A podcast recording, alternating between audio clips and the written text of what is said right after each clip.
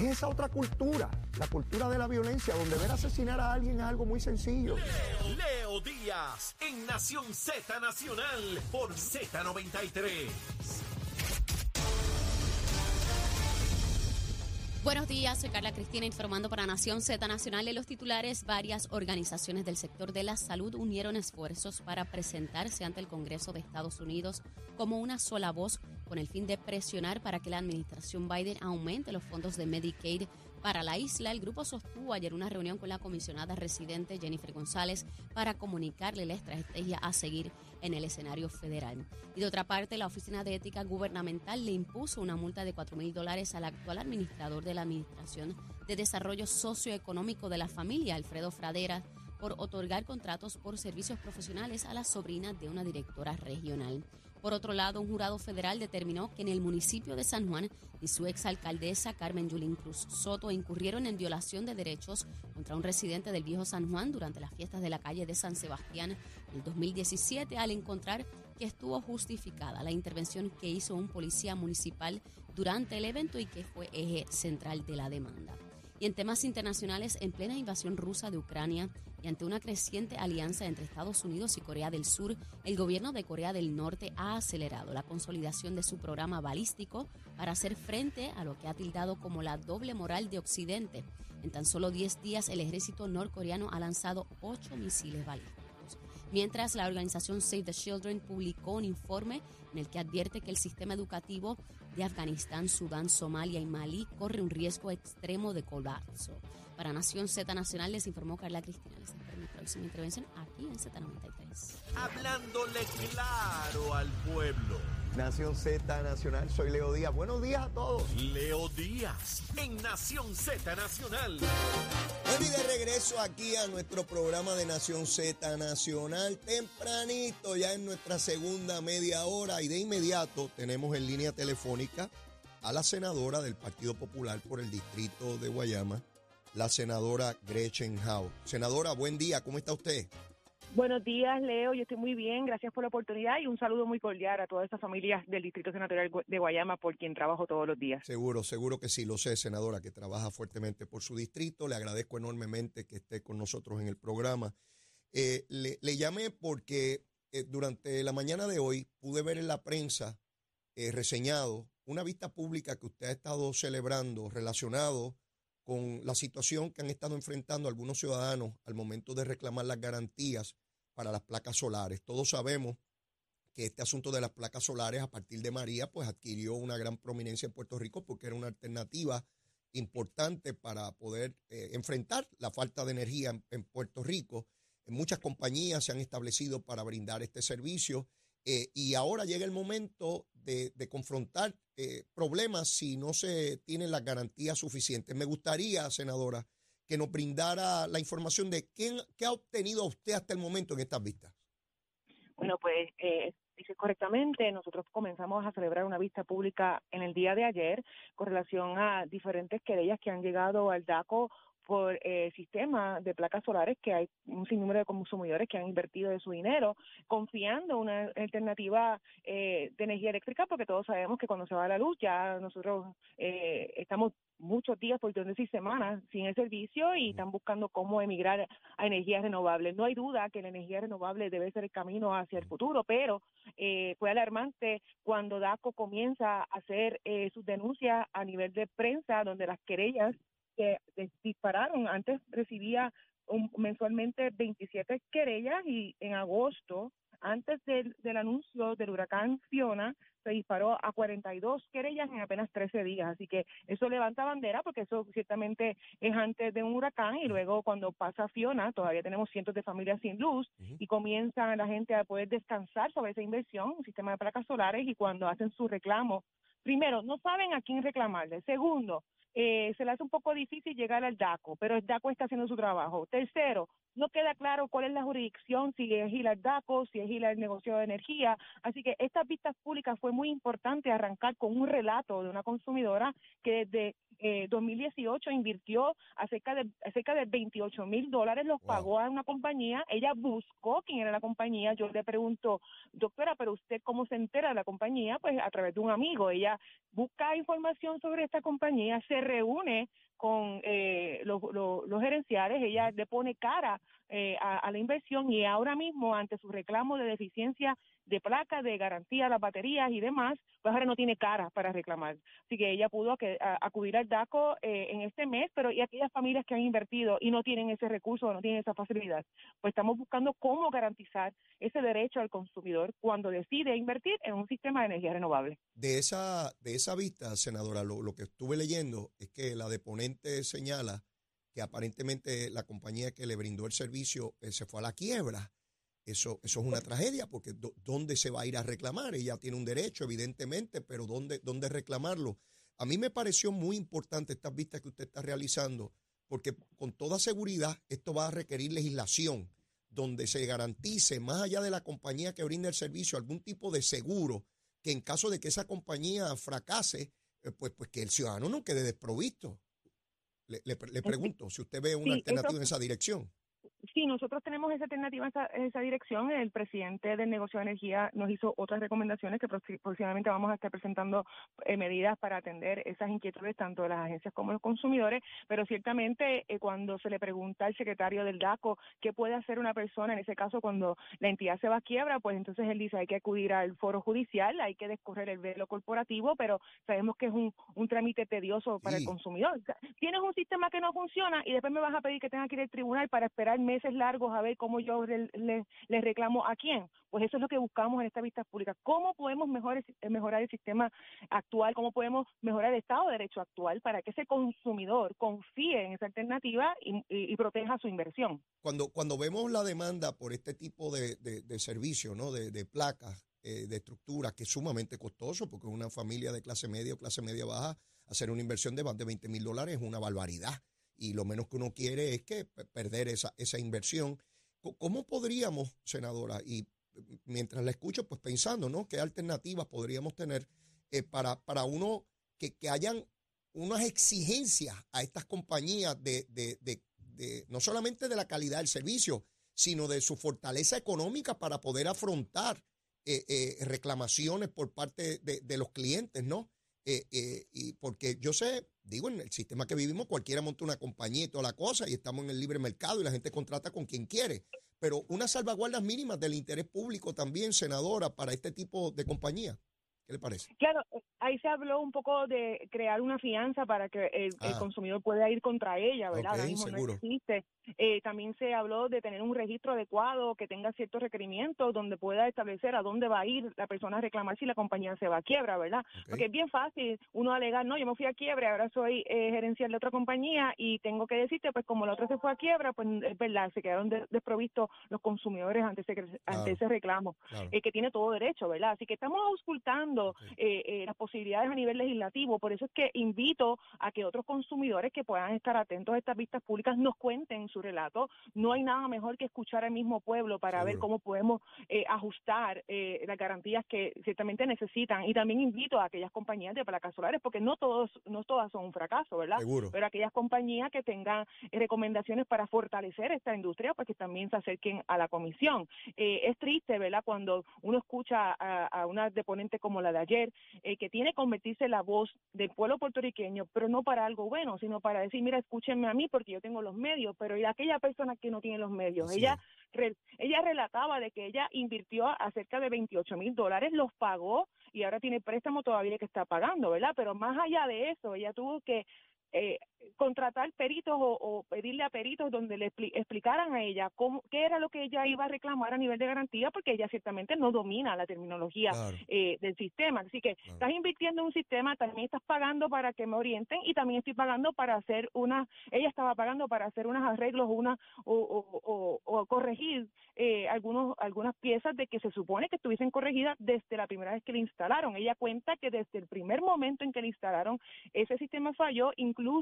A medida que ella ha ido aprendiendo, le dijeron, usted tiene placas de más usted tiene placas de más y no está eh, generando la energía que usted necesita. Así que si ella tiene esos medios, imagínese una persona que vive en un poco más remoto del área metro que no, no va a dominar el sistema. Así que mi llamado es que se acerquen a la comisión, que nos hagan llegar sus inquietudes, que podamos mejorar el sistema de derechos, porque no hay otro camino que evolucionar la energía, energía renovable, pero tenemos que hacerlo con las garantías eh, al consumidor para que se, sienta cómoda y cómodo y protegido en su inversión. Eh, senadora, voy a estar pendiente al desarrollo desarrollo de las vistas públicas y lo que ustedes concluyan en la comisión, porque me parece importante que, nuestro programa ayude a orientar a la ciudadanía, particularmente sobre asuntos como, como este, la inversión y las garantías para los ciudadanos. Le agradezco enormemente la participación en el programa. Sabe que estamos a su orden. Cuando usted quiera comunicar algo al pueblo de Puerto Rico o a su distrito que entienda que es importante, pues estamos siempre aquí a su disposición. Gracias, senadora. Excelente día. Yo te lo agradezco,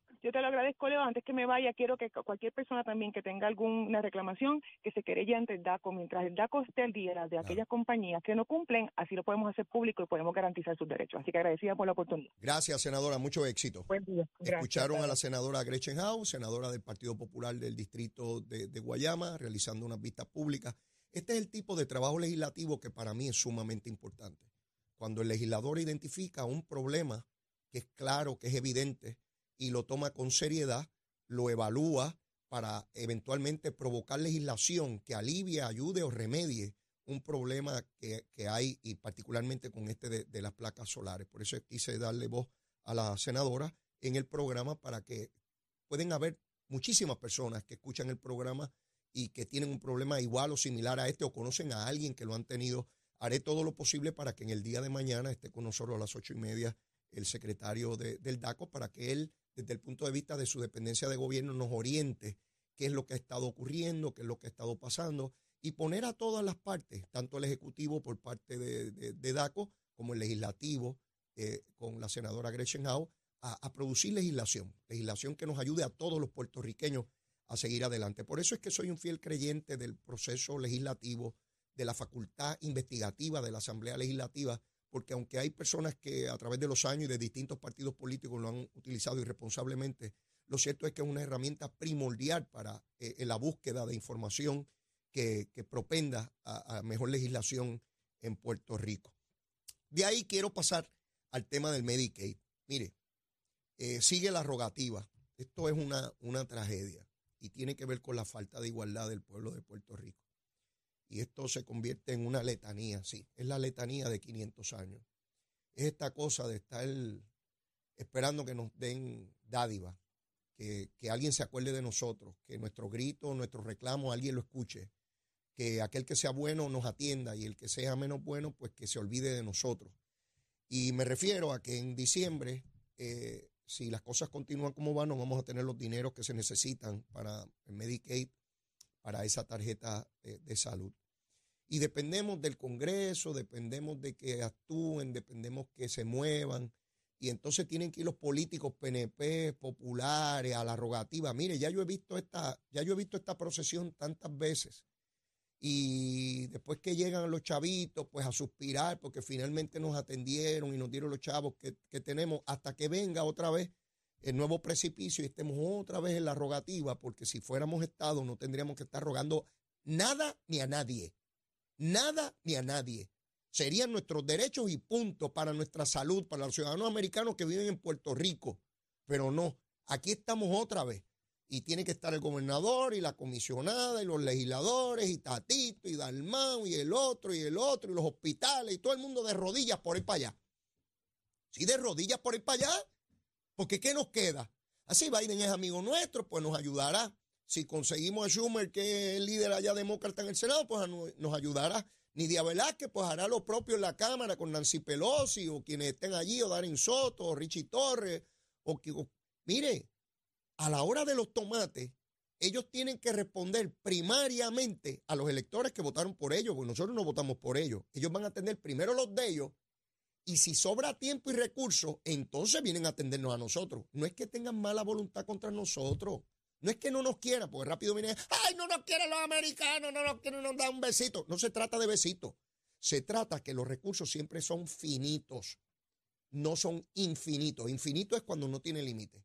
Estos son finitos, tienen límites. Y como tienen límites, usted quiere mucho a su vecino, ¿verdad? Digo, los que los quieran, ¿verdad? usted tiene aprecio o respeto por su vecino. Su vecino tiene necesidades económicas. Pero ¿verdad que usted tiene que primero sufragar las necesidades económicas básicas de su familia? Y si, y si entonces tiene disponible, pues atiende los del vecino. O yo me equivoco. Usted va y le paga la hipoteca y la compra al vecino y después si sobra le compra a la familia suya. ¿Verdad que no funciona así? Y no se trata de que usted sea malo, ni yo soy malo tampoco. Pero es que hay unas responsabilidades primarias, incluso naturales, de atender la necesidad del hijo mío.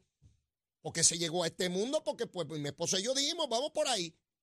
Pues tenemos que alimentar a esa criatura antes de ir a alimentar a otra criatura, porque este fue el que, la responsabilidad natural, natural, no por ley, por la naturaleza. ¿Ve?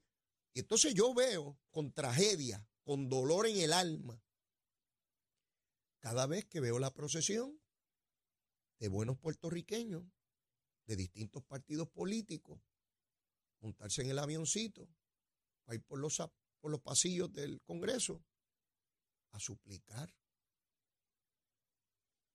Los que hablan de la patria puertorriqueña quieren ver a nuestros patriotas rogando. Yo no quiero ver a nadie de Puerto Rico rogando.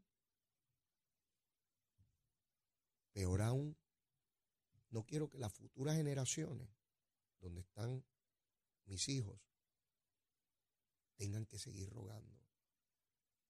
Yo ansío el día en que ningún otro puertorriqueño, llámese como se llame, no importa la ideología que profese, tenga que ir a rogarle nada al Congreso de los Estados Unidos. Nada que tengamos nuestros senadores y nuestros representantes a cogobernar la nación, cogobernar, tomar decisiones por Puerto Rico y por los 50 estados. Sí, nosotros los boricuas, como está Nidia Velázquez, miren el poder que tiene Nidia Velázquez. Presidente la abraza y la besa, le da besitos en el cutis, esta nena tan buena, tan buena que yo la quiero. Condena tan buena, 30 años en el Congreso. Boricua. ¿Perdió el idioma? No. La bandera, el himno. No. Habla español como usted y como yo. Ah, y cuando se encocora dice las mismas palabras que usted y que yo. Sí, sí, esas que yo no puedo pronunciar aquí. Sí, porque es boricua. ¿Ve? Y el presidente de los Estados Unidos dice que Nidia Velázquez es de las mejores legisladoras que tiene esa Cámara Federal. Claro, es de su partido y toda la cosa. Pero ciertamente hay una afinidad, un cariño y un respeto que se gana a través de las décadas, porque son 30 años que lleva Nidia Velázquez allí. No lleva 5 días.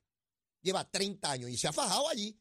Y sale electa porque es brava y es buena, porque si no en su distrito lo hubiesen derrotado, o no, internamente o, el otro partido.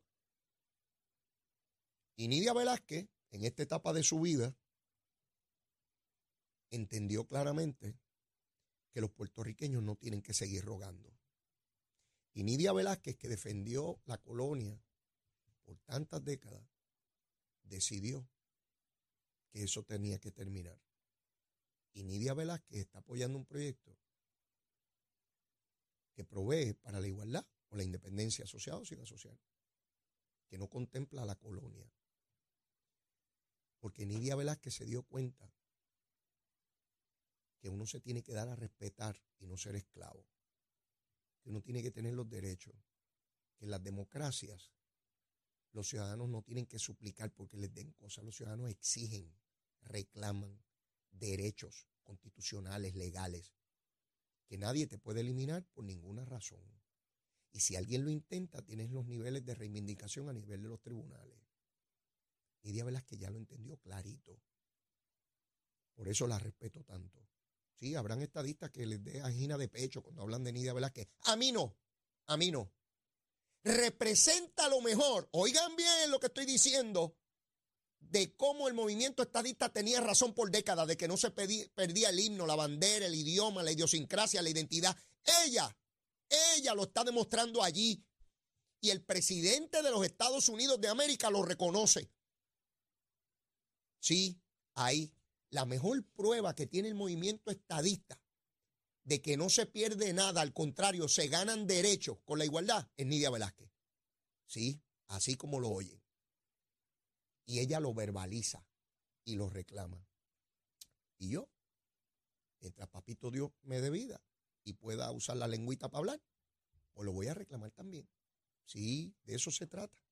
Ya mismo viene por ahí Gabriel Rodríguez Aguilo, que viene desde Ciales, Puerto Rico, a quemar el cañaveral. Ustedes saben que él se dedica a eso los miércoles aquí, conmigo de 9 a 10. Ya mismito viene por ahí. Así es que no se vaya nadie, llévatela, chero. Buenos días, soy Carla Cristina informando para Nación Z Nacional. En el tránsito continúa el tapón en la autopista José Diego desde la zona de Río Hondo hasta, entramos hasta la zona de Atorrey, también la carretera número 2 en el área del cruce de la Virgencita. Queda algo de congestión también en el expreso Martínez Nadal, un poquito cerca del área de San Patricio. Igualmente la avenida Lomas Verdes entre la American Military Academy y la avenida Ramírez de Arellano. También en Cataño, en la 165 en dirección a Guaynabo, esto a la altura de la intersección con la PR 22. También el expreso Valdoriuti de Castro desde la zona de Carolina hasta el área de Santurce, esto a la altura de la entrada al túnel Minillas en Santurce. La autopista Luis Aferré en la zona de Caguas, específicamente en Bairoa, está pesada, igualmente que la 30 entre Juncos, Curabo y Caguas, en dirección a San Juan, y el expreso Chayán en San Lorenzo, en la altura de la intersección con Gurabo, también está taponado. Más adelante actualizo esta información para ustedes. Ahora pasamos con el informe del tiempo. Esta cápsula del tiempo es traída a ustedes por Toledo. Protege lo que más valoras. El Servicio Nacional de Meteorología nos informa que una vaguada que tenemos en la superficie continuará moviéndose a través de nuestra región durante el día de hoy, provocando aguaceros pasajeros a través de la mitad este de la isla. En horas de la mañana y ya entrada la tarde se esperan tronadas sobre sectores del interior y el oeste.